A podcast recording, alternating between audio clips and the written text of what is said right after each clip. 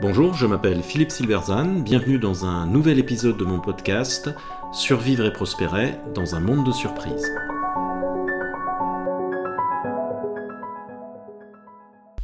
Transformation, c'est six croyances fausses qui nous bloquent. Jamais notre monde n'a eu autant besoin de se transformer et jamais cette transformation n'a paru aussi difficile, que ce soit pour les organisations ou pour la société. L'une des raisons tient aux modèles mentaux que nous avons quant à la nature du changement.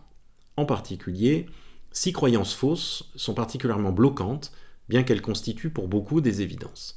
Une prise de conscience de leur fausseté ouvrira la voie à des approches nouvelles de la transformation. Première croyance, la taille des moyens mis en œuvre doit correspondre à l'ampleur du problème. Nous croyons que pour résoudre un grand problème, il faut agir en grand. Ça paraît logique. On ne creuse pas le tunnel sous la Manche avec une pelle à tarte, après tout. Et pourtant, c'est rarement le cas. La guerre contre la drogue aux États-Unis a été lancée en fanfare par le président Richard Nixon en 1970, et plus de 50 ans après, l'Amérique consomme toujours plus de drogue. Malgré des moyens colossaux, la guerre contre la drogue est un échec abyssal et les conséquences sociales sont désastreuses. La croyance selon laquelle tout grand problème peut être résolu dès lors qu'on y met les moyens est particulièrement vraie pour des problèmes techniques qui sont compliqués, comme donc le creusement d'un tunnel, mais pas pour des problèmes sociaux qui sont complexes, dans lesquels les moyens importants peuvent créer notamment des effets pervers. Deuxième croyance, il faut une vision pour résoudre un grand problème. Nous croyons que les leaders doivent avoir une vision claire pour transformer le monde, que la vision est un préalable nécessaire à tout grand projet, et que pourvu que la vision soit bonne, le reste n'est qu'affaire d'exécution. Cette croyance traduit une conception cartésienne distinguant les penseurs des acteurs, sans véritable lien entre les deux, et surtout considérant les acteurs comme incapables de penser et d'élaborer la vision collectivement. En situation d'incertitude, avoir une vision peut pourtant être contre-productif. On définit une vision et boum, l'environnement change, comme avec le Covid, et il faut tout reprendre à zéro. De nombreux exemples montrent qu'une vision n'est pas nécessaire pour réussir. Ni Ikea, ni 3M, ni Airbnb, ni Google, ni Facebook n'avaient de vision à leur début. La plupart des entrepreneurs font émerger leur vision chemin faisant, au travers de petites actions basées sur l'application des principes de l'effectuation.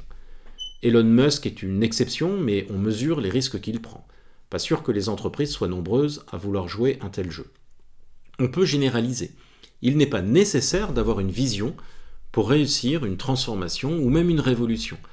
Franklin Roosevelt n'avait aucune vision lorsqu'il est devenu président des États-Unis en 1933 pour faire face à la très grave crise économique que l'Amérique connaissait alors.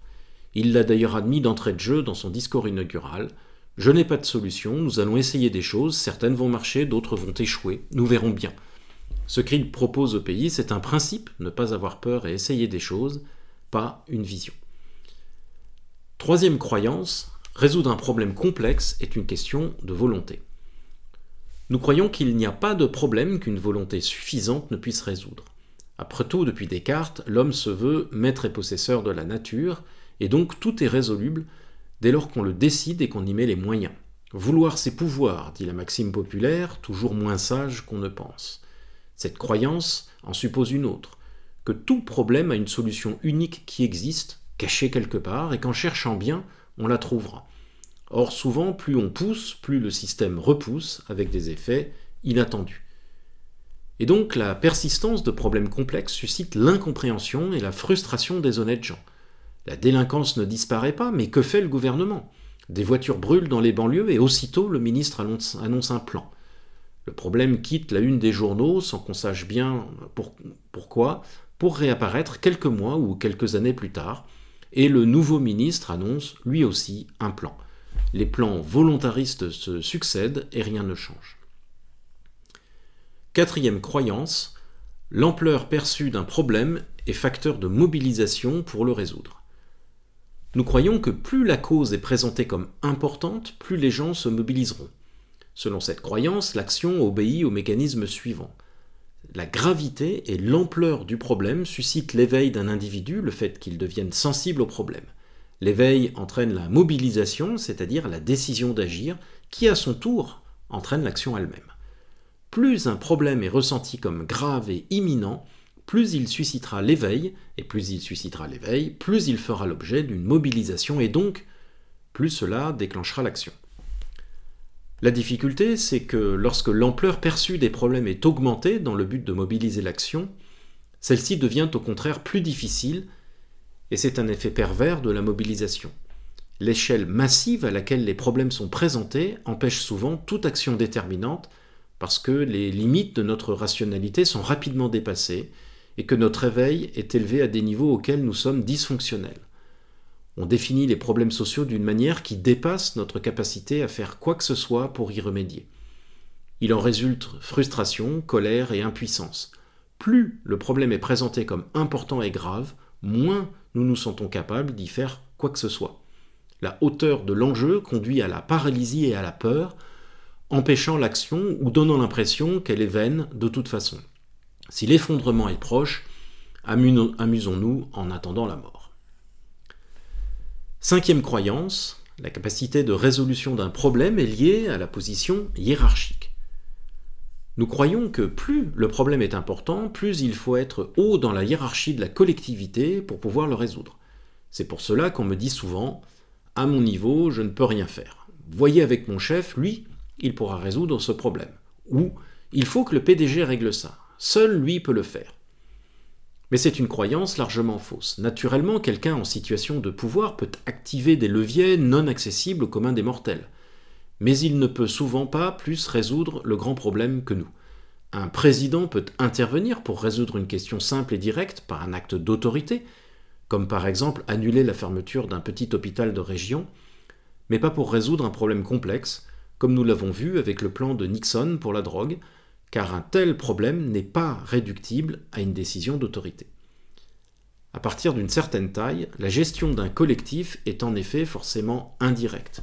La plupart des problèmes ne peuvent pas être résolus en partant du haut, mais seulement en partant du bas, à petite échelle.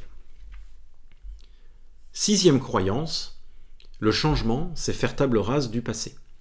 Nous croyons que pour changer le monde, il faut donc faire table rase du passé. C'est particulièrement vrai en situation de crise, comme on l'a vu avec la Covid-19, où on a beaucoup parlé du monde d'après.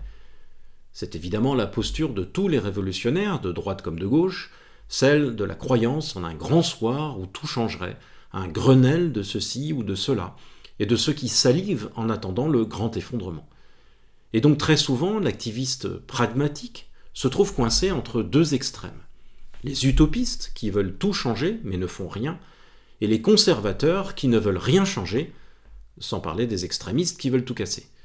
Or si la plupart des gens souhaitent sincèrement changer le monde, ils veulent néanmoins garder de nombreux aspects du monde actuel. En ce sens, l'échelle du changement souhaité par le plus grand nombre est modeste, c'est-à-dire que celui-ci doit, selon eux, consister en une modification de certains aspects, mais pas de tous, du système. Cette modération, qui correspond à une logique réformiste plutôt que révolutionnaire, suscite naturellement l'opprobre des idéalistes, mais elle est très largement majoritaire. En conclusion, il n'existe pas de méthode garantie de changement, mais il existe des croyances, modèles mentaux, qui sont de fausses évidences et qui empêchent celui-ci. Particulièrement en période de rupture, un examen systématique de nos croyances est un préalable indispensable pour les rendre explicites et supprimer les blocages en ouvrant de nouveaux possibles. Merci de votre attention, vous pouvez retrouver cette chronique et bien d'autres sur mon blog www.philippe-silberzan.com. À bientôt.